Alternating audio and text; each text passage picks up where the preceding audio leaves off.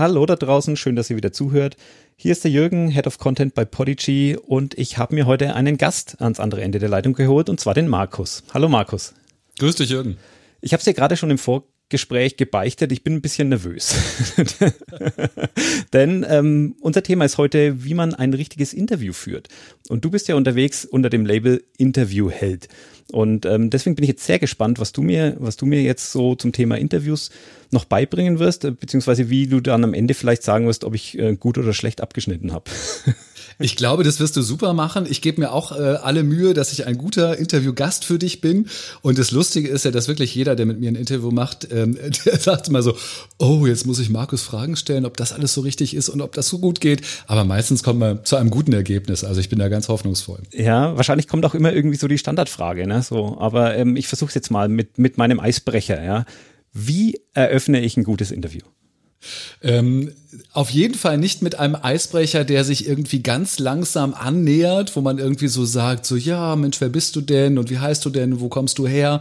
Also mit einer Selbstvorstellung ähm, würde ich niemals ein Interview eröffnen, ähm, weil man damit den Gast irgendwie in so eine ganz unangenehme Situation eigentlich äh, bringt und äh, man sich selber auch, weil man auf einmal das Mikrofon abgibt und quasi nicht mehr derjenige ist, der so richtig führt und der Gast dann auf einmal irgendwie ausholt und lange antwortet. Also das wäre kein guter Einstieg. Ein guter Einstieg ist eine kurze, knackige, klare Frage, wo eben auch eine sehr klare Antwort darauf zu erwarten wäre. Okay, also dann kann ich meine erste Frage, ähm, wie stellt man einen Gast richtig vor? Kann ich dann schon mal streichen? Ähm, Bitte streich es. Das, das ist, Jürgen, das muss ich dir wirklich sagen. Das ist so einer der Gründe, warum ich überhaupt die Interviewhelden gegründet habe und damit angefangen habe. Ich habe, äh, das war im letzten Jahr im Sommer, habe ich irgendwie auf der Terrasse gelegen und habe verschiedene Podcasts gehört und äh, sie fingen immer mit den Worten an, wer bist du, was machst du, wie bist du dazu gekommen und was ist dein Angebot oder sowas.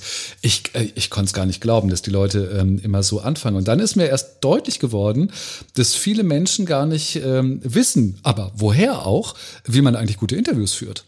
Ja, äh, da macht man sich wahrscheinlich gerade jetzt in, in diesem Podcast-Zeitalter auch nicht viel Gedanken. Ich meine, ähm, beim Radio, Radiojournalisten, die haben das vielleicht irgendwann mal gelernt, aber jetzt, wo jeder hier auch zum Sender wird und jeder auch sich irgendwie Gäste und Interviews, ist es ja total spannend, ja, dass, dass jeder mit jedem plötzlich irgendwie spannende Gespräche führen und aufzeichnen kann. Aber die meisten davon haben das wahrscheinlich vorher noch nie gemacht und haben sich da wahrscheinlich auch noch nie Gedanken darum gemacht. Genau, und dann stellen sie meistens im Interview fest oder anschließend, hoppla, ist doch gar nicht so einfach, die richtigen Fragen zu stellen. Und warum hat mein Gast so viel geredet oder warum hat er gar nicht geredet oder warum ist nicht so richtig was dabei rumgekommen, warum ist das Interview so lang geworden und so weiter. ähm, das sind so Erfahrungen, die ich auch so mit meinen Leuten habe, mit denen ich arbeite, dass die am Anfang immer sagen, oh, das mache ich aus dem Bauch heraus. Und dann machen sie so einmal ein Interview und dann stellen sie fest, ups, vielleicht doch nicht so gut. Ja, wenn man sich dann so die Standardfragen ja ähm, so so nacheinander runter runterbetet und runterdekliniert, dann ja hat man halt auch ein Standardinterview am Ende. Ne? Also richtig genau, spannend ja. wird's, wenn man glaube ich den ausgetretenen Pfad verlässt. Ja. Aber das kannst du mir eigentlich ja beantworten. Was unterscheidet denn ein gutes von einem schlechten Interview? Woran kann ich das überhaupt kann ich das überhaupt festmachen? Ähm, da müssten wir eigentlich nur unsere Zielgruppe fragen, also die Zuhörenden befragen, ob das jetzt ein gutes oder ein schlechtes Interview ist. Und damit ist schon fast alles gesagt. Das ist sozusagen auch die komplette Philosophie hinter den Interviewhelden. Und ich wende mich ja ähm, sowohl an Fragensteller und auch an Antwortgeber, also an alle Beteiligten im Interview, weil ich glaube, dass beide Seiten daran beteiligt sind, ob ein Interview nun erfolgreich ist oder gut ist oder nachhaltig oder wertvoll. Ähm, und am Ende geht es doch darum, das muss unser höchstes und größtes Ziel sein, dass wir unserer Zielgruppe etwas Tolles bieten. Das kann Unterhaltung sein, ähm, das kann Fakten sein, das kann etwas Lehrendes, Trainierendes sein, das kann unfassbar viel sein, aber es sollte etwas sein, für das wir uns bewusst entscheiden und das eben auch bewusst in diesem Interview erarbeiten. Ja, ich glaube, man kann sich auch ganz gut vorstellen, ne? oder man hat vielleicht sogar was im Kopf, wenn man denkt, ah, ein gutes Interview und dann hat man vielleicht spontan was im Kopf, was man letzt, zuletzt mal gehört hat, ne? wo man sagt, okay, da haben zwei Leute miteinander geredet, die haben richtig toll einen Dialog geführt, das klang gar nicht wie das Standard-Frage-Antwort-Spiel, das war ein richtig gutes Interview. Aber genau, das hört sich, das hört sich, ähm, Entschuldige, wenn ich dich unterbreche, das hört sich immer so leicht an. Ähm, und das ist das Fatale dabei, dass ähm, viele dann denken, ach, das ist so locker und, und, und leicht gewesen, wie sich das jetzt für mich als ähm, Zuhörer angehört hat. Das kann ich doch auch. Da muss ich doch eigentlich nur aus dem Bauch heraus fragen, so wie ich das mit einem Freund oder einer Freundin im normalen Gespräch auch mache. Und das ist eben tatsächlich eine, eine finde ich, äh, falsche Annahme und führt eben zu meist langen und langweiligen Interviews. Aber genau, schön, dass du mich da an der Stelle unterbrichst, weil genau darauf wollte ich ja hinaus. Also genau das würde mich jetzt interessieren. Wie, wie kann ich das denn provozieren? Oder wie kann ich vielleicht mit einem, wie kann ich einen Einstieg finden in ein Gespräch mit jemandem, den ich gerade erst kennengelernt habe, wo ich gar nicht wo ich gar nicht sofort auf so eine Beziehungsebene komme, ja, also wo ich gar nicht so vertraut bin, sondern wo ich mich erstmal so ein bisschen rantasten muss. Daher kommt wahrscheinlich auch dann so dieses, dieses Standardfrageding, ne, dass man sich erstmal mhm. so ein bisschen aufwärmt, ne, und sagt, okay, ähm, wer bist du eigentlich, wo kommst du her? Und dann hofft man, dass man da die Stichworte findet, ähm, an die man dann anschließen kann, ja. Aber wie, wie mache ich, oder wie fängst du ein? Machen wir es doch äh, ganz konkret an deinem Beispiel. Wie fängst du ein, ein Interview normalerweise an? Ähm, das Wichtigste bei einem Interview ist fast schon das Vorgespräch. Und genau in dieser Zeit des Vorgespräches, also das kann wirklich so unmittelbar vor dem Interviewstart sein, so wie wir das eben auch gemacht haben. Äh, wir haben uns hier über, über Studio Link zusammengeschlossen und dann haben wir erstmal drei, vier Minuten geredet. Ähm, das bringt wahnsinnig viel. Das ist sozusagen die Zeit des Eisbrechens. Hier geht es darum, eine Verbindung, einen Kontakt mit dem Gast oder mit dem Fragesteller aufzubauen. Und wenn wir das gut gemacht haben, dann können wir auch direkt ins Interview einsteigen und zwar mit einer knackigen, inhaltsstarken ersten kurzen Frage. Vorgespräch? Aber ja. ja. Na, sorry, ja, jetzt, jetzt falle ich ins Wort. Das ist wahrscheinlich auch schon mal ganz schlecht. Das sollte man nicht machen. Ach, finde ich gar nicht. Ich finde, äh, je lebendiger so ein Gespräch und Interview ist, desto besser ist es ja eigentlich auch für die, für die Zuhörenden, weil es sich dann gar nicht so, ähm, naja, so, so gestelzt oder so abgesprochen anhört. Ähm, ich finde das völlig in Ordnung. Wenn man dann irgendwann wieder in den Interviewfluss reinkommt, dass der eine spricht und der andere zuhört, dann ist das ja alles in Ordnung.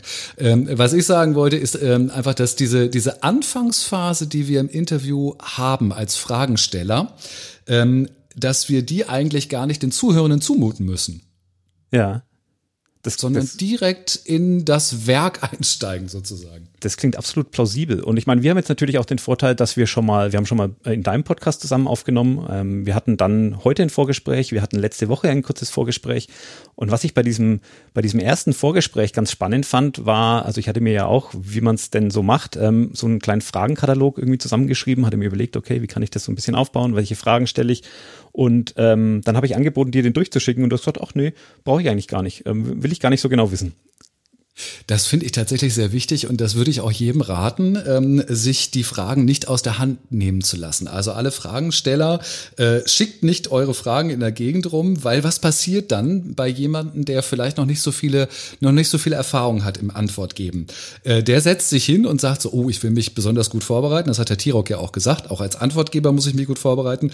Und dann fängt er an, entweder im Fließtext sich etwas äh, aufzuschreiben, was er sagen möchte, oder sich ganz viele Stichpunkte zu machen, wo er sagt, da muss ich unbedingt dran denken, dass ich das irgendwie bei der und der Frage unterbringe. Und das Ergebnis ist meistens eben überhaupt gar nicht lebendig und nicht spontan und nicht aus der Situation heraus, ähm, sondern ist das so eine aufgesagte Nummer. Und das ist für jeden total langweilig. Das ist das Schlimmste, was man machen kann. Also dann lieber Kraut und Rüben und, und aus der Situation heraus und möglichst natürlich, aber nicht übervorbereitet.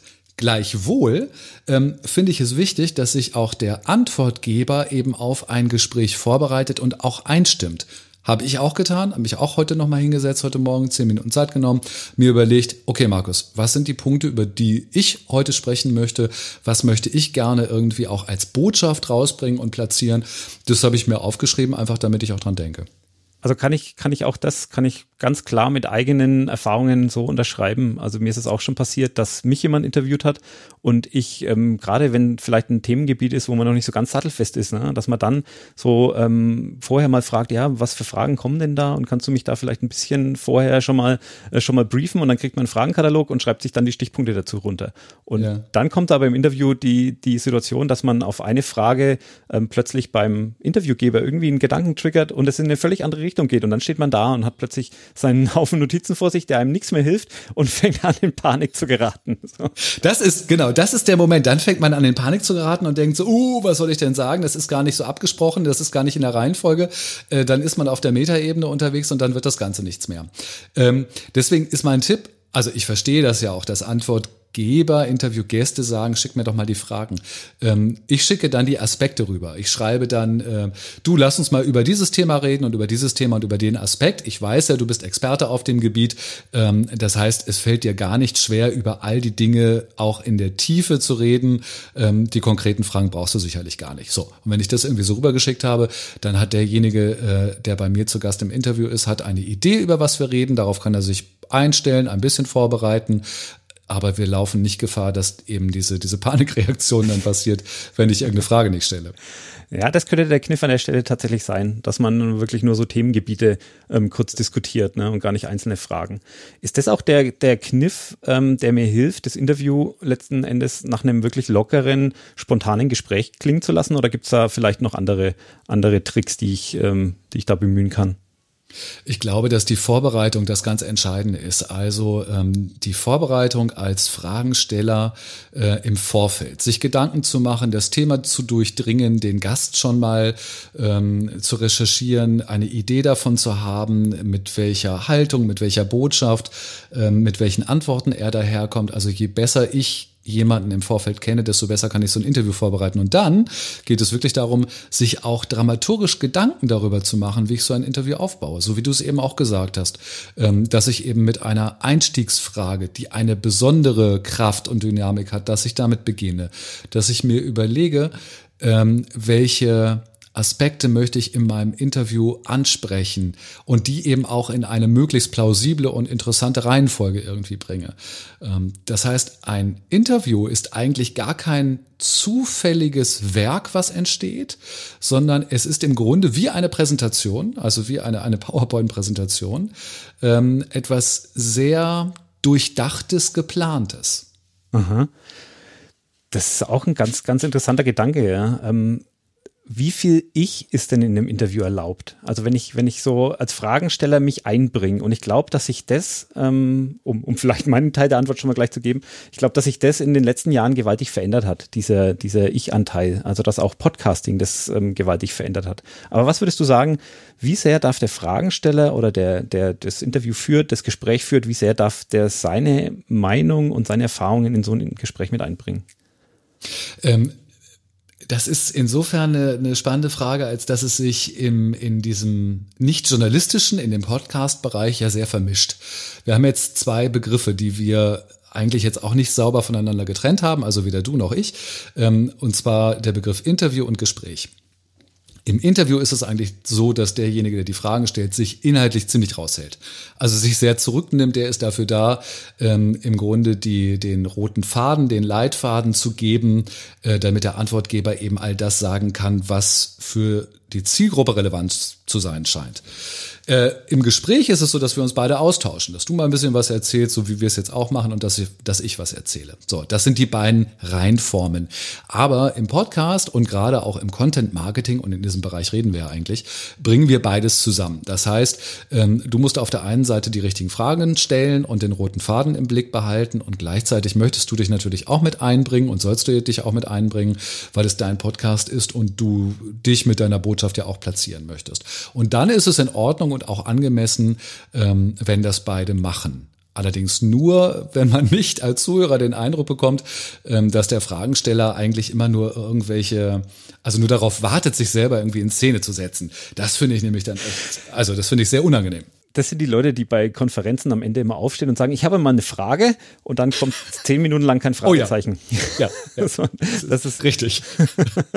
nee, aber das ist, das ist ganz spannend, weil das sehe ich, sehe ich ja genauso. Ne? Ich habe als Journalist früher mal gelernt, okay, eigentlich hat deine Meinung in so einer Frage oder in so einem Interview, in so einem Gespräch eigentlich gar nichts verloren, denn du möchtest eigentlich dein Gegenüber ausquetschen und du möchtest sachlich bleiben. Es geht nicht darum, dass du hier irgendwie eine, eine subjektive Einschätzung äh, mit reinbringst, sondern es geht wirklich nur um die Fakten.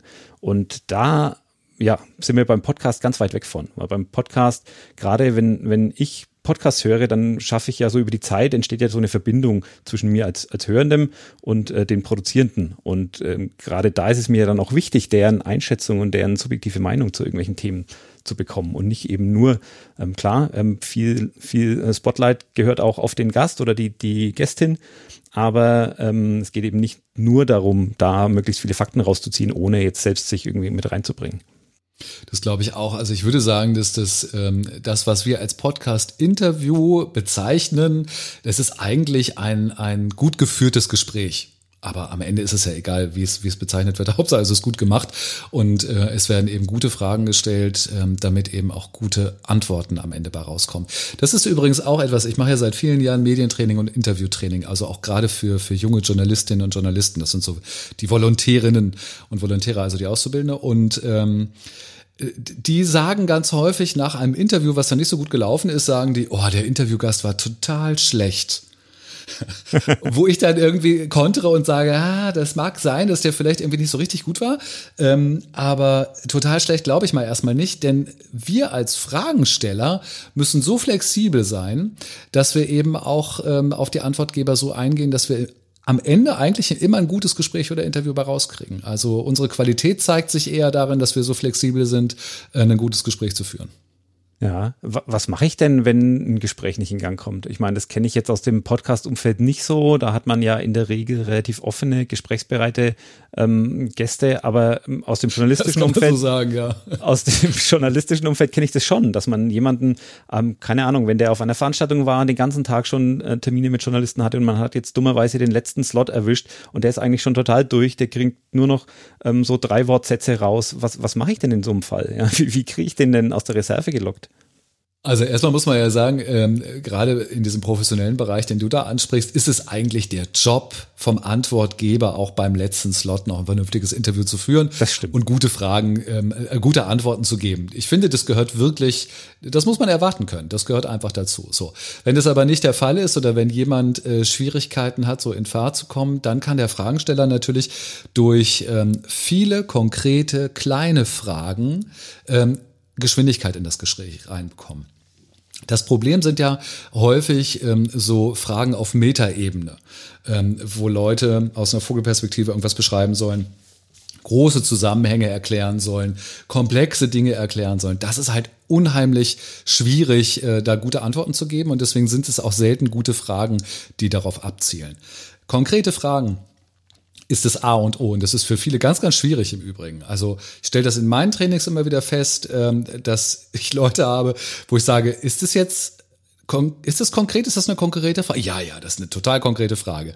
Und dann nehme ich sie mir vor, die Frage, und dann stelle ich fest, nee, es ist eigentlich doch wieder sehr breit und sehr allgemein, ähm, was eben dazu führt, dass die, die Antwortgeber dann auch ins Labern kommen. Ja, aber ist es doch, das ist ja eigentlich das, was ich an der Stelle will, so dass die so ein bisschen dann ähm, ins Labern kommen und dass die eben nicht so, also das Schlimmste, was ich ja machen kann als Fragensteller, ist eine Ja-Nein-Frage zu stellen. Ähm, Glaube ich gar nicht. Die dann auch nur mit Ja und Nein beantwortet wird. Glaubst du nicht? Ah, nee, glaube ich nicht, weil ich glaube, äh, dass keiner, der sich in ein, ein Interview oder ein Gespräch begibt ähm, und der dann eine geschlossene Frage, also Ja-Nein-Frage bekommt, dass der tatsächlich dann auch nur mit Ja oder Nein antworten würde. Weil wir ja als Antwortgeber im Grunde schon unser Commitment gegeben haben gesagt haben, okay, wir, wir führen ein Interview ähm, und dann erzähle ich auch. Das heißt, diese, das ist so eine, äh, ich finde, es ist so eine, so eine Mehr, ähm, was man den Leuten immer rein einredet, du darfst keine geschlossenen Fragen stellen. Glaube ich überhaupt nicht dran. Ich habe mal eine Untersuchung gemacht ähm, von einer, einer von Stern TV, eine, eine Fernsehsendung, ähm, und da habe ich mir mal über drei oder vier verschiedenen Sendungen sämtliche Interviewfragen angeschaut. Das war aber noch zu einem früheren Zeitpunkt mit äh, Günther Jauch und habe festgestellt, weil ich rauskriegen wollte, was für ähm, da gestellt, äh, habe festgestellt, dass es nur und zwar ausschließlich geschlossene Fragen waren, die eigentlich nur mit Ja oder Nein beantwortet werden könnten. Aber natürlich haben die Gäste erzählt. Warum hat Günther ja auch das gemacht? Weil er damit natürlich die, die größtmögliche, ähm, also weil er die Möglichkeit hat, damit bestens zu führen. Im Interview geht es immer um Führung. Der Fragensteller Aha. hat die Aufgabe zu führen. Das kann ich natürlich gut mit, mit geschlossenen Fragen machen. Wenn du sagst, der Fragensteller hat die Aufgabe zu führen, ähm, welche Aufgaben hat er denn gerade vielleicht nicht oder was, was sollte er unbedingt vermeiden dabei? Was, was sind so die klassischen No-Gos? Die Führung aus der Hand zu geben. Also tatsächlich, da ist, da muss ich die, die, die ähm, These einfach nur umdrehen, also zu große Fragen zu stellen, den Antwortgeber im Ungewissen zu lassen, ähm, was ich genau erfragen möchte, äh, das Zepter aus der Hand zu geben, ähm, das sind totale No-Gos. Nicht zuzuhören, natürlich, das ist auch ein No-Go. Ähm, und dann gibt es halt noch so, so stilistische No-Gos, die viele witzigerweise aber auch gerne machen, solche ähm, Zwischenlaute, dass man die ganze Zeit so mm, mm, sagt zum Beispiel oder dass man immer wiederholt, was der Gast schon gesagt hat. Ähm, wenn ich das in einem, einem Coaching und Training feststelle und ich dann immer frage, wieso machst du denn das? Dann heißt es, naja, ich will doch irgendwie demjenigen auch signalisieren, dass ich zuhöre und dass ich das ja auch gut finde, was der sagt. Was ich ja als Absicht total richtig und gut finde, ähm, brauche es aber gar nicht. Also da reicht es, wenn man aufmerksam zuhört und das Gespräch dann einfach weiter vorantreibt. Auch ein interessanter Punkt. Fühle ich mich schon wieder ertappt. Das mache ich Nö, natürlich. hast du nicht gemacht. Ähm, mache ich gerne, aber also gerade in, in so, wir haben jetzt natürlich auch eine komplizierte Situation gerade. Ne? Wir sehen uns nicht, wir sind irgendwie übers Internet verbunden, wir haben nur die, die Tonspur und das ist für mich auch schon so ein kleiner ähm, verinnerlichter Automatismus, ab und zu zu checken, ah ja, ähm, weiß der andere, dass ich noch zuhöre und, und äh, genauso höre ich dann natürlich auch beim anderen hin, ob ich den noch, ob ich den noch atmen höre, ob ich den noch ähm, nicken höre quasi, ähm, wenn ich einen längeren, wenn ich weiter aushole, wenn ich einen längeren Monolog halte, einfach um zu checken, steht denn die Verbindung überhaupt noch? Da gibt es aber, also wenn du die technische Verbindung meinst, dann, dann verstehe ich das, aber wenn es die inhaltliche Verbindung, wenn du die meinst, dann gibt es so ein gutes Beispiel. Wenn wir telefonieren mit einem äh, vertrauten Freund oder Freundin, dann kriegen wir doch sehr schnell an deren Art und Weise zu reden mit, ob derjenige bei uns ist und uns zuhört oder ob der gerade dabei ist, eine Mail zu checken oder nebenbei irgendwas zu machen und abgelenkt ist. Ich finde, das kriegt man sofort mit. Und ich reagiere dann immer genervt und sage so, ey, kannst du mir mal zuhören? ähm, und so ist es im Interview eigentlich auch. Das heißt, wenn wir uns wirklich zuhören, wenn wir uns die Aufmerksamkeit schenken, dem anderen in seinem Gedanken zu folgen, dann merken wir das und zwar auf beiden Seiten und der Zuhörer kriegt es auch mit. Ja, stimmt. Das, auch das klingt total logisch und plausibel. Da muss ich mal ein bisschen drauf achten in Zukunft. Das ist ein interessanter, interessanter Punkt. Ähm, wir waren gerade auch schon bei, bei guten Fragen und bei geschlossenen, offenen Fragen. Ähm, wie stehst du zu so möglichst kreativen Fragen? Sollte ich sowas machen oder verunsichere ich damit vielleicht mein Gegenüber, in, indem ich mir ja ganz besonders ähm, toll klingende Frage überlege oder eine, wo man besonders verrückte Annahmen treffen muss, wo, wo er spontan vielleicht gar nicht so richtig darauf antworten kann? ähm, ja, verrückte Fragen. Also es gibt so eine Fragenmethode, ähm, das ist so der Superlativ. Den kennen wir aus dem, aus dem Boulevardjournalismus vor allen Dingen. Da fragen die Journalisten im Fernsehen oder im Radio immer, was war denn äh, das Aufregendste, was sie erlebt haben? Was war der schlimmste Drehtag? Wer war der beste Politiker, mit dem sie jemals zusammen ein Meeting hatten und so weiter? Und dann ähm, antworten meistens Prominente immer mit lustigen Geschichten. Das versuchen wir in, ähm, in unseren Gesprächen, Interviews, Podcast-Situationen zu imitieren und fragen auch immer so nach dem Superlativ. Und dann stellen wir fest, dass die äh, Gäste, die Antwortgeber, dann meistens sehr ähm, irritiert sind und sich gar nicht entscheiden können. Also gar nicht zu so einer guten Antwort finden. Und das ist tatsächlich etwas, was sehr häufig bei der Frage nach einem Superlativ passiert. Wenn ich dich, Jürgen, fragen würde, was war der schönste Tag in deinem Leben? dann müsstest du jetzt wahrscheinlich auch erstmal überlegen und äh, all die Tage miteinander vergleichen, um dann die drei besten vielleicht schon mal herauszuarbeiten und dann zu überlegen, was ist der allerbeste davon, puh, und das geht eigentlich immer in die Hose. Ähm, das ist so ein Ding, wo ich sage, Finger weg vom Superlativ, fragt lieber mal eine Stufe drunter, was war ein schöner Tag? Und dann kommst du viel einfacher auf die Geschichte und viel einfacher auf den Punkt, um den es eigentlich geht. Was war denn das schönste Interview, das du gegeben hast? ich, Nein, ich kann es nicht. Ich kann es nicht. Mal. Ich habe so häufig wirklich, ich habe so häufig die, die Frage schon bekommen ähm, und und jedes Mal falle ich auch wieder drauf rein, dass ich irgendwie denke so, oh Markus, jetzt musst du aber wirklich überlegen, was das Schönste war. Ich ja. kann es auch nicht. Also ich meine, gerade wenn du natürlich Politiker an der Stelle ins Spiel bringst und Politikerinnen, die die haben das natürlich trainiert, die sind auf solche Fragen geeicht Total. und ich glaube, den Total. den Ta äh, die Frage nach dem schönsten Tag in meinem Leben, die hätte ich wahrscheinlich auch noch aus der Hüfte beantwortet, weil das ist was, das dann doch ab und zu auch mal Gespräch Gespräch ist irgendwo. Also da denkt man dann an, ich könnte es nicht. an Hochzeit oder Kinder oder also da würde einem schon einer einfallen, der, den man vielleicht nicht in jeder Situation immer die gleiche Antwort geben würde, aber wo man zumindest schnell was, schnell was äh, nicht Falsches antworten kann. Aber wenn es jetzt so ein bisschen was Verrückteres ist, ne, so ähm, was war das das Komischste, was dir beim Einkaufen passiert ist? Ja, so, genau. Dann stehe ich da und ähm, ja, ähm, fängst an zu überlegen, ja. Genau ja. und fange an zu, zu, zu stottern und zu gatzen, weil da bin ich nicht drauf vorbereitet. Aber ich habe noch einen Punkt. Du hattest ja nach so auch so so äh, kreativen Fragen gefragt, ja. ne? Und oder so ein bisschen fancy.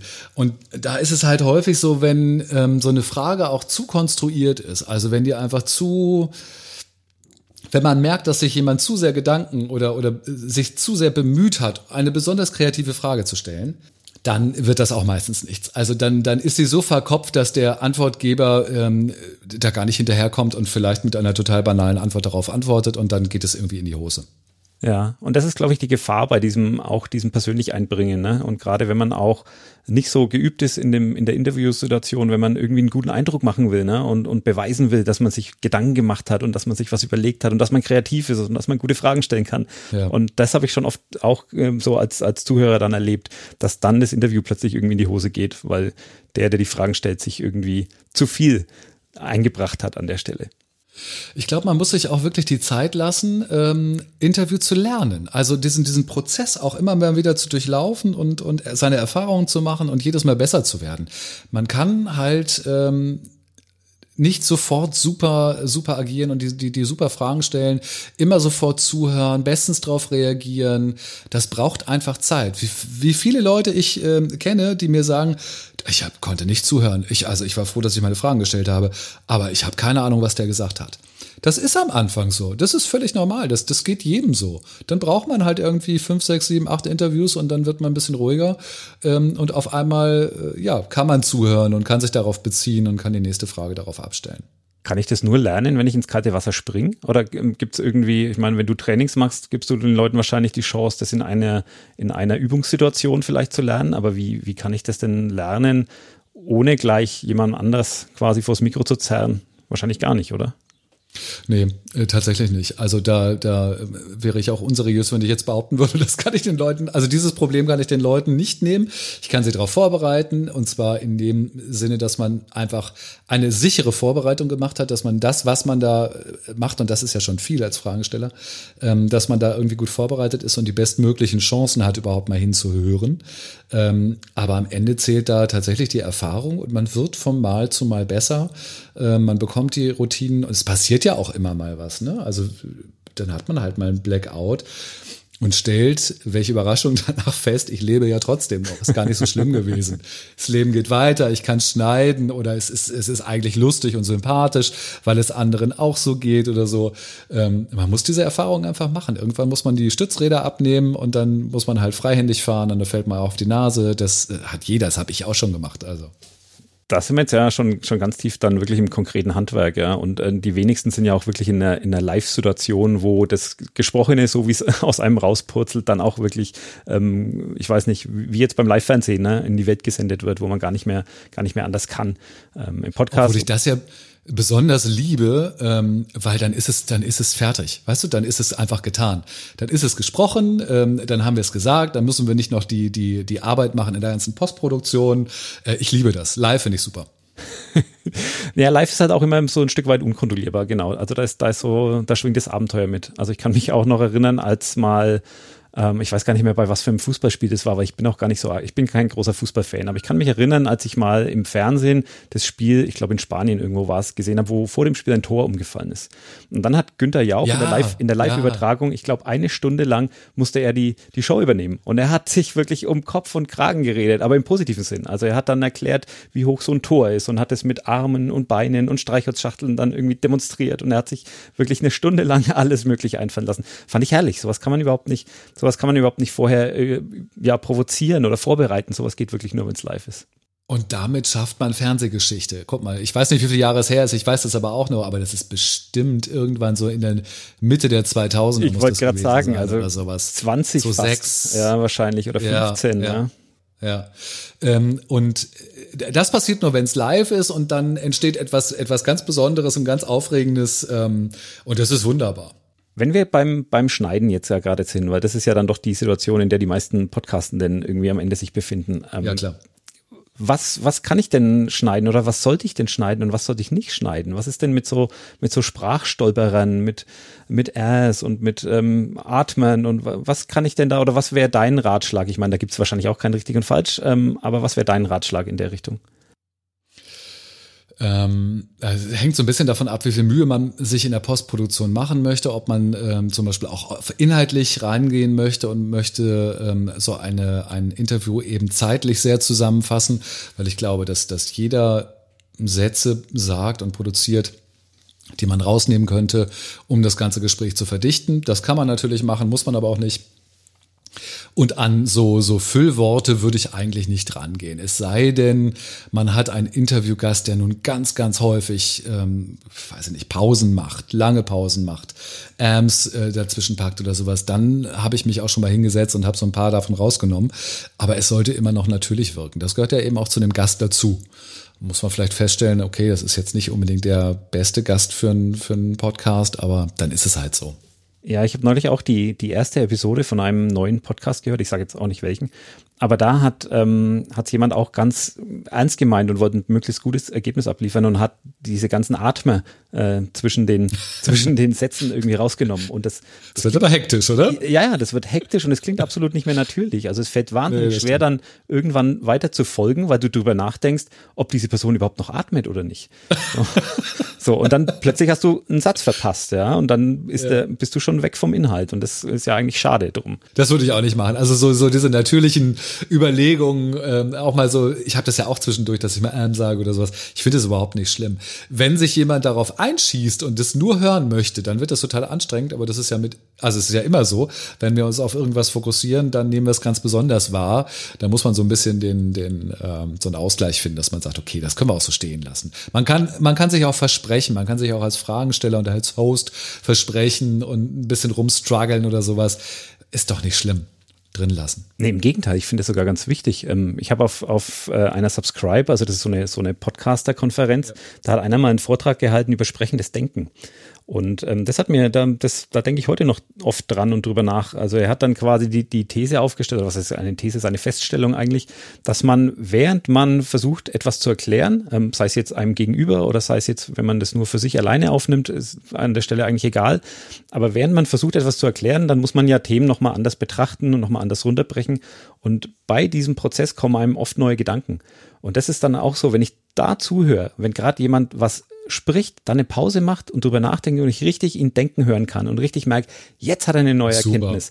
Dann, dann bin ich voll dabei. So, dann hat er mich voll in seinem Bann, dann, dann bin ich begeistert. So, dann ist es ein richtig gutes, ein richtig gutes Gespräch. Oder ein, ja, das ist vielleicht auch ja. ein Monolog weil man so ähm, live an so einem Prozess irgendwie teilnimmt und man das eben auch merkt. Das finde ich, finde ich auch sehr spannend. Man muss nur ein bisschen aufpassen, dass die Leute, die die Antworten geben, nicht zu sehr in die Metaebene gehen und sich die ganze Zeit quasi selber beobachten und überlegen, ähm, weiß nicht, sehe ich gut genug aus, rede ich eloquent genug, habe ich jetzt alle Sachen da irgendwie reingepackt, ähm, weil wenn wir den Flow verlieren, das heißt, wenn wir nicht mehr in unserem Thema drin sind, nicht mehr in uns, in dieser ersten Position drin sind, dann wirkt es eben auch nicht mehr natürlich und dann kommen wir auch ins Stolpern und äh, dann wirkt es komisch. Und es birgt natürlich auch die Gefahr, dass man vom, vom Hölzchen aufs Stöckchen kommt äh, und, und völlig vom Thema abschweift. Ne? Ähm, ja, sind wir wieder beim roten Faden. Äh, da sind wir beim roten Faden und beim Thema Führung. Also das ist ja, ist ja wirklich äh, eins meiner größten und Lieblingsthemen. Ähm, dafür ist der Fragensteller da, der dann eben auch in, in Antworten reingrätschen darf und sagen darf, spannender Aspekt, aber lass uns mal irgendwie da und dabei bleiben und lass uns mal irgendwie hier weiter in diese Richtung gehen. Das ist etwas, was viele, wo viele irgendwie Angst haben, dass sie anderen, andere Leute unterbrechen, weil sie meinen, das wäre unhöflich. Ähm, ich finde das gar nicht unhöflich, wenn es der Sache dient. Also wenn es darum geht, ähm, beim eigentlichen Thema zu bleiben, dem Zuhörer etwas zu vermitteln, was, was wichtig ist für denjenigen, ähm, dann ist das völlig in Ordnung, dann ist es legitim. Es ist nur dann unhöflich, wenn es so eine so eine Rechthaberei oder so ein Machtspiel wird. Aber wie unterbrecht denn jemanden, der sich nicht unterbrechen lassen will? Ich meine, wir sind uns jetzt auch schon ein, zwei Mal ins Wort gefallen. Ähm, also das schiebe ich dann immer gerne ein wenig so auf diese Aufnahmesituation. Aber es gibt ja auch, ähm, und da gehörst du explizit nicht dazu. Lass mich diesen Punkt ganz kurz aufgreifen und dir genau. erklären, wie das Ganze funktioniert. Weißt du, genau so. Genau so. Also, was habe ich, was habe ich gemacht? Ich bin dir ins Wort gefallen und ich habe es durchgezogen. Das ist das Wichtige. Ich, wenn ich dir ins Wort falle, muss ich dranbleiben, dann muss ich das durchziehen und dann darf ich nicht aufhören, weil dann entsteht nämlich so ein Hin und Her. Dann weiß keiner mehr, wer redet jetzt und wer schweigt. Das ist das eine. Und das andere ist, ich muss, wenn ich unterbreche, ähm, das Gespräch sofort, also wieder stark Führung nehmen, das Gespräch sofort vorantreiben, eine nächste Frage stellen, mich auf irgendetwas beziehen, keine Ahnung, und das auf eine sympathische Art und Weise machen, indem ich zum Beispiel sage, Jürgen, lass mich kurz unterbrechen, das ist ein total spannender Aspekt und lass uns jetzt mal da da und da drüber reden. Ja. Dann fühlst du dich geschmeichelt, weil du denkst, ach, guck mal, das ist ja toll. Habe ich was Tolles gesagt äh, und jetzt möchte Markus über was anderes reden. Ja, aber das, das ist auch, das ist ein ganz spannender Punkt. So, das ist was, das äh, werde ich mir auf jeden Fall, das werde ich mir auf jeden Fall übernehmen und einverleiben, weil das ist immer so ein Eiertanz oft. Ne? Also man, man wartet immer auf eine Pause und äh, da meinte ich jetzt eben konkret auf dich bezogen. Du, du bist sehr, sehr geübt im in diesem Frage-Antwort-Spiel. Du lässt ähm, Pausen, wenn du denn mit deinem Punkt fertig bist. Ja, dann merkt man das auch als Fragesteller und dann weiß ich, okay, jetzt kann ich wieder ansetzen. Andere machen das nicht. Andere denken immer, oh, es ist äh, ruhig, jetzt muss ich, jetzt muss ich ganz schnell weiterreden, so, ja, wenn dann mal so eine Sekunde nichts passiert. Das ist tatsächlich, was ich aber auch sehr bewusst mache, diese verkürzten Antworten. Also ich höre irgendwann in der Antwort einfach auf zu sprechen, obwohl ich vielleicht noch zwei, drei Punkte im, im Kopf hätte oder sowas. Warum mache ich das? Ähm, Einmal, um ein bisschen mehr hm, Spannung da ins, ins Gespräch, in den Fluss reinzubringen, um meinem Gegenüber aber auch die Möglichkeit zu geben, ähm, da entweder weiter nachzufragen oder das Thema zu wechseln und halt auch nicht, um alle tot zu quatschen. Weißt du, ich könnte natürlich jetzt irgendwie zehn Minuten am Stück quatschen, aber es wäre ja furchtbar. Also höre ich einfach irgendwann auf. Und dann muss man auch mal den Mut haben, mal eine Sekunde Ruhe, Ruhe stehen zu lassen, finde ich. So, dann, wenn man nämlich das nicht kann, dann fängt man an, sich so um Kopf und Kragen zu reden. Und das, Total. Und das ist für viele ganz schwierig. Ja, ja, das, das ist auch was, da tappe ich mich dabei, da tappe ich andere dabei, das passiert immer wieder, wenn man was gefragt wird und äh, man gibt eine Antwort, ist eigentlich fertig und dann merkt man aber, hm, der andere fragt nicht weiter oder er bestätigt nicht, er nickt nicht, er macht gar nichts. So, und dann, okay, dann habe ich offensichtlich die Frage nicht richtig oder nicht ausführlich genug beantwortet und dann fange ich an, weiter zu quatschen. Das ist, glaube ich, auch eine, eine Interviewtechnik, die so bei, bei ähm, Ermittlern und so ganz gängig ist. Äh, die ist auch im Journalismus gängig und, und es funktioniert auch immer. Ähm, das funktioniert auch so im, im normalen Gespräch, wenn man sich mit irgendjemandem unterhält, dann einfach zu gucken und mal den Mund zu halten. Denn dann äh, passiert genau das, was du eben beschrieben hast. Die Leute denken so, oh, das war nicht ausreichend. Also entweder hat es nicht verstanden oder ich muss noch was hinterher schieben. Und dann kommen häufig dann noch mal ganz spannende Geschichten bei rum. Wir hatten jetzt schon ein paar Mal den roten Faden und ich ähm, ertappe mich jetzt auch dabei. Ich sehe hier auf meine Fragenliste, die habe ich schön in irgendwelche Kategorien sortiert und ähm, ich merke jetzt aber, wenn ich da drauf gucke, okay, wir haben, wir sind jetzt da quer durchgesprungen von, von A nach B und B nach C und wieder zurück nach A und ähm, bin eigentlich, muss mir selber attestieren, ich habe den roten Faden jetzt nicht besonders, zumindest nicht aktiv äh, im, im Auge gehabt. Wie, wie empfindest du das? Und gibt's da auch vielleicht irgendeinen, irgendeinen Trick oder irgendwas, was ich äh, in so einem Fall machen kann? Naja, der rote Faden muss ja nicht unbedingt auch immer gleich die Reihenfolge der Aspekte sein. Du hast jetzt gesagt, wir sind von A nach B, über D, zurück nach E, was auch immer, wir sind gesprungen. Das finde ich aber völlig in Ordnung. Ähm, das ist sozusagen ja die Flexibilität, die du auch mitbringst, weil du dich eben gut vorbereitet hast, zu sagen, wir müssen das nicht ähm, von ein, zwei über drei, vier, fünf, sechs machen, ähm, sondern können da fröhlich drin rumspringen und trotzdem den roten Faden beibehalten. Also ich habe jetzt als Antwortgeber, als dein Gast schon den Eindruck, dass du da sehr souverän durchführst und dass dieser rote Faden da ist. Und ähm, da ich ja deine Vorbereitung nicht kenne und der Zuhörer das auch nicht weiß, können wir halt auch nicht feststellen, dass du da vielleicht ein bisschen von abgerückt bist. Aber dieses Abrücken ist ja völlig, das ist ja völlig in Ordnung. Ist es dann so, dass man sich da wahrscheinlich tendenziell auch zu viel Gedanken um sowas macht? Also, dass man sich gerade mit, mit solchen Überlegungen und mit den ganzen anderen Fragen, die wir jetzt schon diskutiert haben, ähm, dass man sich da eigentlich äh, total kirre macht und dass man das gar nicht bräuchte? Ach, das wäre schön. Ähm, ich finde, es ist eher das Gegenteil der Fall, dass die Leute sich zu wenig Gedanken um den roten Faden machen. Wie oft höre ich, ich frage aus dem Bauch heraus ähm, oder die Frage entsteht durch die Antwort oder ich lasse mich darauf ein und so weiter. Ähm, wo ich denke, ja, das kann jemand sagen, der richtig viele und gute Erfahrungen im Interview führen hat. Ähm, und selbst der wird sich irgendwie mit einem roten Faden vorbereiten. Ähm, aber von vornherein da so ranzugehen und keinen roten Faden, Faden zu haben, führt dazu, dass die Interviews meistens zu lang sind, dass die ein bisschen wirr sind ähm, und dass der Zuhörer aus dem Fokus gerät und eben nicht das bekommt, warum er das eigentlich hört. Also nicht so gut unterhalten wird, nicht so gut motiviert wird, nicht so die Antworten auf die Probleme oder auf die Fragen bekommt, ähm, die er vielleicht hat und warum er sich diesen Podcast anhört. Also ich finde, dass viele Leute sich mehr Gedanken über den roten Faden machen müssen. Über einen Punkt haben wir noch gar nicht gesprochen, den finde ich aber auch so wahnsinnig wichtig. Vielleicht bringe ich den einfach mal so als, als, als Punkt jetzt auch hier mit rein. Unbedingt. Du kannst sagen, wenn das zu früh ist, sonst können wir auch da später drüber reden. Warum machen wir das Ganze eigentlich? Also warum ist es eigentlich wichtig, gute Interviews zu produzieren? Ähm, das ist nämlich etwas, wo viele Leute sich keine Gedanken drüber machen, denn das Interview ist ja ein ganz fester und wichtiger Bestandteil im, im Content Marketing ja. was wir halt ständig nutzen. Und Content Marketing ist ja nicht absichtslos, sondern hier geht es ja darum, ähm, die Community aufzubauen, ähm, neue, neue Aufträge zu generieren, äh, neue Fans zu bekommen, äh, den, den Brand nach vorne zu kriegen, was auch immer, was für ein strategisches Ziel da auch immer hintersteht. Ähm, aber darum geht es. Es geht darum, eben den Wert und die Wirkung eines Interviews zu professionalisieren und, und größer und besser zu machen. Das ich glaube, das müssen, das muss man sich immer wieder vor, vor Augen führen, dass es nicht nur darum geht, schönere Interviews zu machen oder schönere Gespräche zu führen. Hier geht es am Ende wirklich um ein Marketing-Tool. Und ich würde sogar weitergehen und sagen, ähm, auch für die, die eigentlich gar kein Marketing-Tool brauchen. Also ich, das war jetzt es klang jetzt zumindest so, ich glaube, es war nicht so gemeint, aber es klang jetzt so, als wäre der Fokus sehr stark auf ähm, ja, selbstständige Unternehmen, die das eben professionell betreiben, um irgendwie Reichweite und Sichtbarkeit zu erreichen. Aber ich glaube, das gilt auch für das kleine Hobbyprojekt genauso. Wenn ich mir überlege, wie kann ich meinen, meinen kleinen, Absolut. lustigen, ähm, wöchentlichen Podcast, den ich eigentlich nur für mich mache, aber doch gerne hätte, dass vielleicht ein paar mehr Leute zuhören. Wie kann ich dem so ein bisschen mehr Sichtbarkeit verschaffen? Und da sind eigentlich Interviewt auch, Interviews ein, ein sehr probates und sehr einfaches Mittel, ähm, um da an andere Zielgruppen ranzukommen, um so die eigene, ja, die eigene Sichtbarkeit einfach ein bisschen zu vergrößern. Ah, bin ich total dabei. Du hast völlig recht. Es geht nicht nur um, um einen monetäre ähm, Wert, der dahinter stehen kann und bei vielen dahinter steht. Es geht eben auch, ich meine, wir, ähm, die, die Zuhörenden, sind ja so nett und tauschen quasi ähm, Zeit ein. Nicht? Also die, die geben uns ihre Lebenszeit und hören uns zu. Und das machen sie natürlich nur, solange sie etwas bekommen, was sie wollen.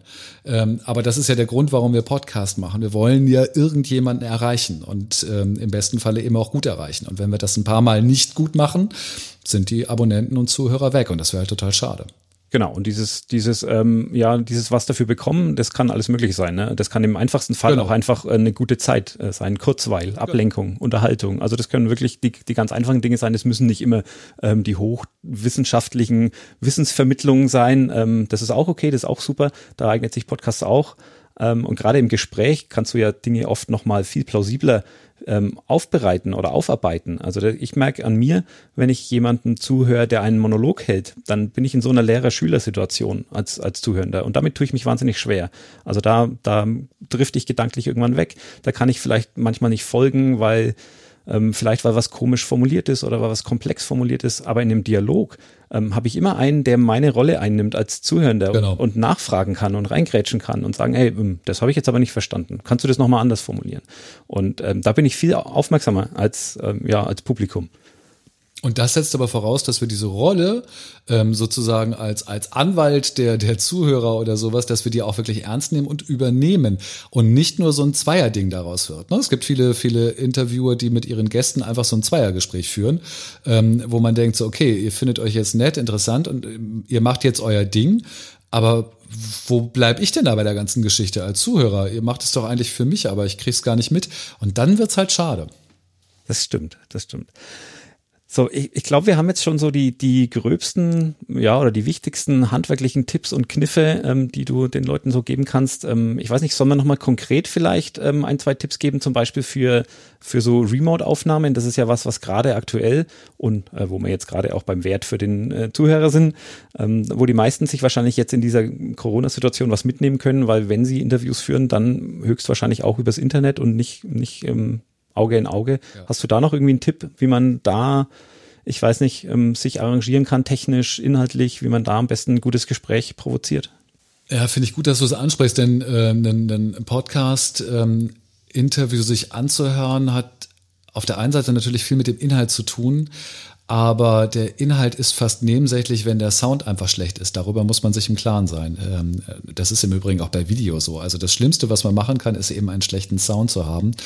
Dann sind die Leute eben ganz schnell raus. Also müssen wir alles dafür gehen, dass wir einen guten Sound, ein gutes Audioerlebnis bekommen. Wir beide sprechen jetzt über Studio Link, Standalone, glaube ich, zusammen. ähm, was sich, glaube ich, sehr gut ähm, eignet, um Remote-Interviews zu führen. Ähm, was ich auch ganz toll finde, ist, wenn Fragensteller und Antwortgeber ähm, einfach eine lokale Aufzeichnung an ihren eigenen Geräten machen. Also wenn sie zum Beispiel, ich bin hier Apple-User, deswegen sage ich dann immer GarageBand, wenn sie ein Aufnahmeprogramm laufen lassen, um nur ihre eigene Stimme aufzunehmen und anschließend dann beide Spuren synchronisieren und dadurch entsteht dann eben auch der Eindruck, äh, man wäre zusammengesessen und hätte ein, ein, ein normales Gespräch geführt. Ähm, das sind so die zwei besten Möglichkeiten. Jetzt werden viele Leute sagen, sagen, was ist denn mit Zoom? Ah, da finde ich es dann schon wieder ein bisschen schwierig, weil bei Zoom ist es häufig so, dass die eigene Aufnahme, die eigene Stimme nicht so richtig gut ist. Ja, kann man machen, aber finde ich schon dann ein bisschen anstrengend. Ich weiß nicht, wie es dir da geht, Jürgen. Naja, bei den, bei den klassischen, ja, gerade so Audio- und Videokonferenz-Tools haben wir natürlich immer wegen so das, das Risiko, dass da irgendwas komprimiert wird an Sprache, einfach um Bandbreite und ähm, um wirklich, damit die, die Applikation flüssig läuft, um da ein bisschen Bandbreite einzusparen. Ähm, Studio Link macht eine Mischung äh, daraus, also das einmal überträgt mit einem relativ guten Codec, ähm, ziemlich latenzfrei das, den Klang, also so wie wir jetzt miteinander sprechen. Ähm, das hört sich ziemlich so an, wie es dann am Ende auch im Podcast ähm, erscheinen wird. Aber man hat trotzdem diese Funktion, die du gerade meintest, so ein, so ein Double-Ender zu machen. Also du nimmst lokal bei dir auf, ich nehme lokal bei mir auf und wenn jetzt irgendwo die Verbindung mal knackst, mal knarzt, ähm, hatten wir jetzt, glaube ich, so im einmal habe ich jetzt was gehört, ähm, dann habe ich die Möglichkeit, quasi deine lokale Spur zu nehmen und äh, die, die auszutauschen und so haben wir dann eine saubere Aufnahme von, von beiden Seiten. Genau. Dann habe ich jetzt eigentlich nur noch eine ähm, inhaltliche Frage. Wie habe ich mich heute geschlagen? Ich finde, du hast dich sehr gut geschlagen. Du warst äh, sehr gut vorbereitet. Du hast sehr konkrete Fragen gestellt. Ähm, du hast gut geführt. Ähm, es war lebendig. Wir sind uns ab und zu ins Wort gefallen, was ich also eher gut finde als negativ. Ähm, alles super. Das Einzige, was du nicht gemacht hast, was du hättest machen können, und das trauen sich viele auch nicht, ist, mich ein bisschen stärker in die Pflicht zu nehmen. Also auch mal was Kritisches zu fragen oder was zu fragen, was mich vielleicht so ein bisschen scheinbar in die Enge drängt. Mhm. Das machen viele nicht, weil sie sich sagen, ich möchte ja nicht unhöflich sein. Ne? Da hat sich jemand irgendwie bereit erklärt, ähm, mit mir zu sprechen, da möchte ich den jetzt nicht in die Pfanne hauen. Das kann ich verstehen. Auf der anderen Seite ist jeder Experte, der im Interview sich den Fragen stellt, ähm, doch so sehr Experte in seinem Gebiet, dass er damit gar kein Problem haben wird, wahrscheinlich darauf gut zu reagieren und gut zu kontern. Und was passiert, wenn mehr Reibung entsteht? Man hat eine höhere Aufmerksamkeit beim Zuhörer, weil die Zuhörer dann kurz mal die Luft anhalten und denken so, wow, was geht denn da ab? Das jetzt wird's aber spannend. Ähm, und das vergessen wir als Fragensteller und als Antwort Antwortgeber gerne und gehen halt sehr stark auf Kuschelkurs. Das ist in Ordnung, aber genauso ist es auch in Ordnung, wenn man den anderen mal ein bisschen anpackt. Okay, also falls wir irgendwann mal wieder ein Interview miteinander machen werden, das werde ich mir notieren. Und dann stelle ich dir so Fragen wie ähm, Fragen, Antworten. Das machen wir ja den ganzen Tag. Warum braucht man denn überhaupt Interviewhelden? Braucht doch kein Mensch. So in der Art. Genau, ja, sowas, ja, ja, genau. Äh, also was mich halt auch herausfordert, weißt du, dann, dann habe ich ja auch überhaupt die Möglichkeit, äh, meine ganze Expertise, die ich habe, überhaupt ins Spiel zu bringen. Wenn man von mir immer nur ähm, so, so Grundübungen abverlangt oder sowas, dann, dann kann ich halt auch gar nicht so glänzen, wie ich vielleicht glänzen könnte. Also damit meine ich jetzt nicht mich explizit, sondern eben den Antwortgeber. Und äh, Antwortgeber sind halt die Experten und die ähm, sind manchmal richtig gut, wenn sie ähm, auch unter Druck geraten. Also das kann man man sich als dramaturgisches Mittel ähm, ruhig mal vornehmen. Also gut, das werde ich mir auch auf jeden Fall notieren äh, für, für meine nächsten Gespräche. Da werden sich die Leute, die ich da, äh, da am Mikro habe, leider Pech gehabt. Sicherlich, sicherlich drüber freuen. Schöne Grüße von Markus Tirock. die verweise ich dann an dich, genau. Ja, genau. Jetzt habe ich noch unsere, unsere Standard-Rausschmeißer-Frage. Ähm, ich Darf ich noch ganz kurz ein, ja, ein das fällt mir nämlich gerade ein. Ähm, wir haben ja jetzt sehr viel über Fragensteller gesprochen. Wir haben fast gar nicht über Antwortgeber gesprochen. Aber auch das ist mir ein großes Anliegen. Ich habe es am Anfang immer, glaube ich, kurz angesprochen, ähm, dass ich so wichtig finde, dass sich auch Antwortgeber nicht nur darüber freuen, dass sie angefragt werden, in einem äh, Interview die Antworten zu geben, sondern dass die sich auch gut vorbereiten, dass die sich auf das Thema einstellen, dass die sich konkrete Beispiele überlegen, über das sie reden können, dass die ihre Botschaft drauf haben. Und dass die im Zweifelsfall sich sogar auch selbst vorstellen können, sollte äh, der Fragensteller sie dazu zu nötigen, das zu machen.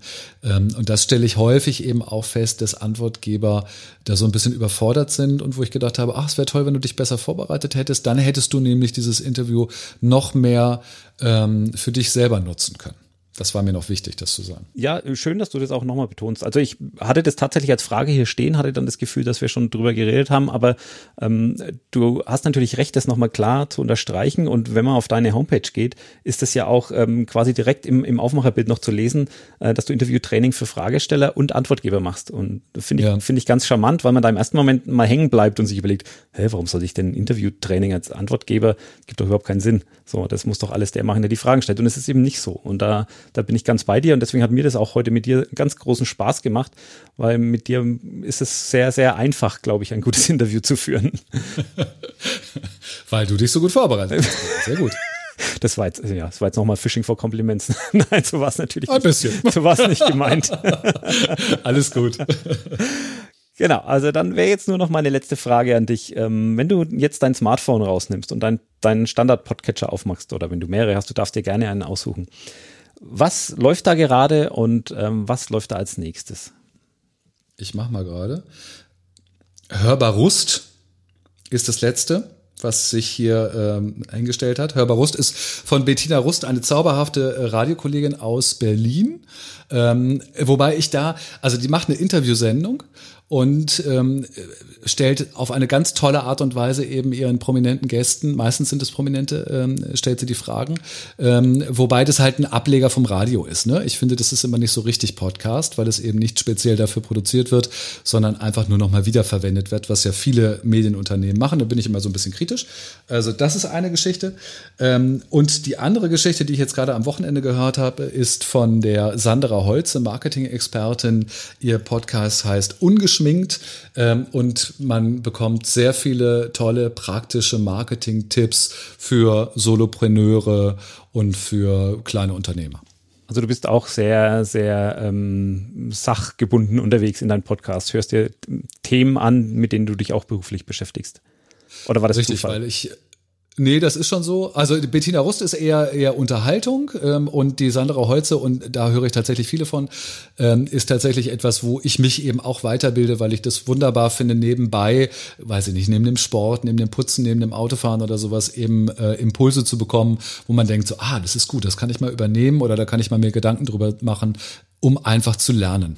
Ja, also werden wir auf jeden Fall auch in den Shownotes verlinken. Das klingt, klingt spannend und ja, die Diskussion, ob Radio auch Podcast ist, die können wir, können wir wahrscheinlich mal in einer eigenen Folge führen. Das ist äh, nichts, was man so zwischen Tür und Angel beantworten kann. Aber ich bin grundsätzlich für alles offen, was, was auch neue äh, Hörer und Hörerinnen ins Medium bringt. Also gerade auch ähm, ist jetzt Radio ist einer der Treiber, Spotify ist einer der anderen Treiber, die auch viele, viele Leute, ich meine, man kann sagen, Spotify ist kein Podcast-Verzeichnis und es ist keine, Spot, äh, keine Podcast-App.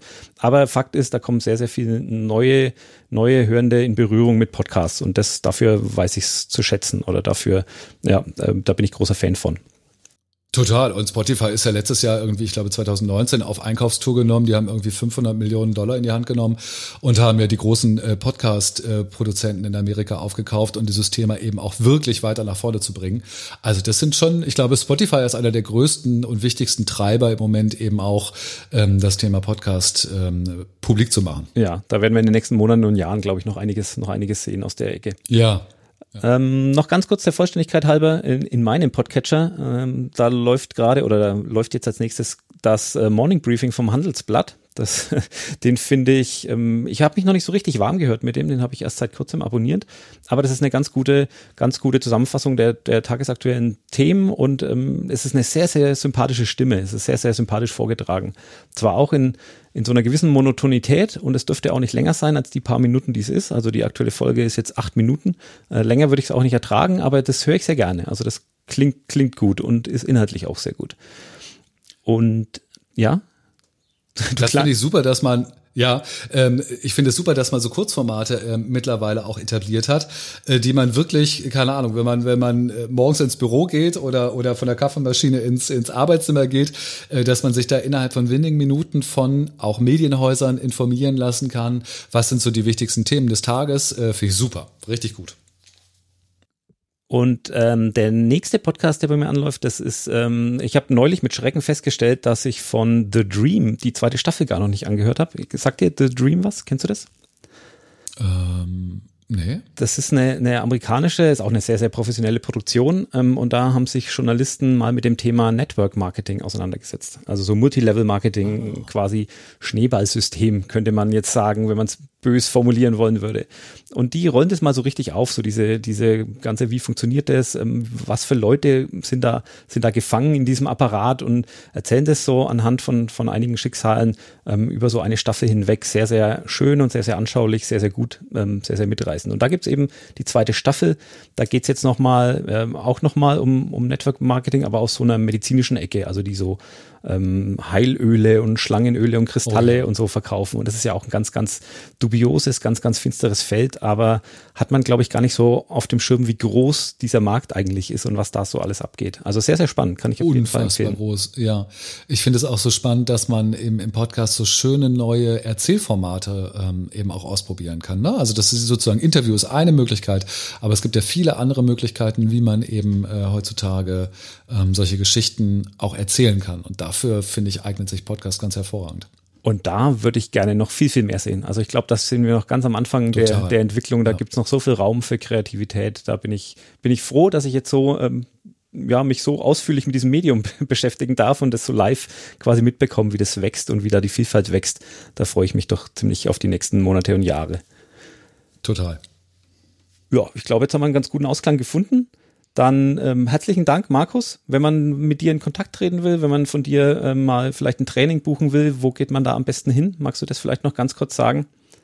Sehr gerne. Auf interviewhelden.com erreicht man mich ganz normal über die Website und ansonsten so in den üblichen sozialen Medien wie Instagram oder Facebook bin ich entweder unter Interviewhelden oder unter meinem Namen Markus Tirock äh, gut und schnell zu finden und freue mich äh, tatsächlich über viele Kontakte. Dann vielen Dank, Markus, und wir hören uns dann in zwei Wochen wieder. Danke, Jung.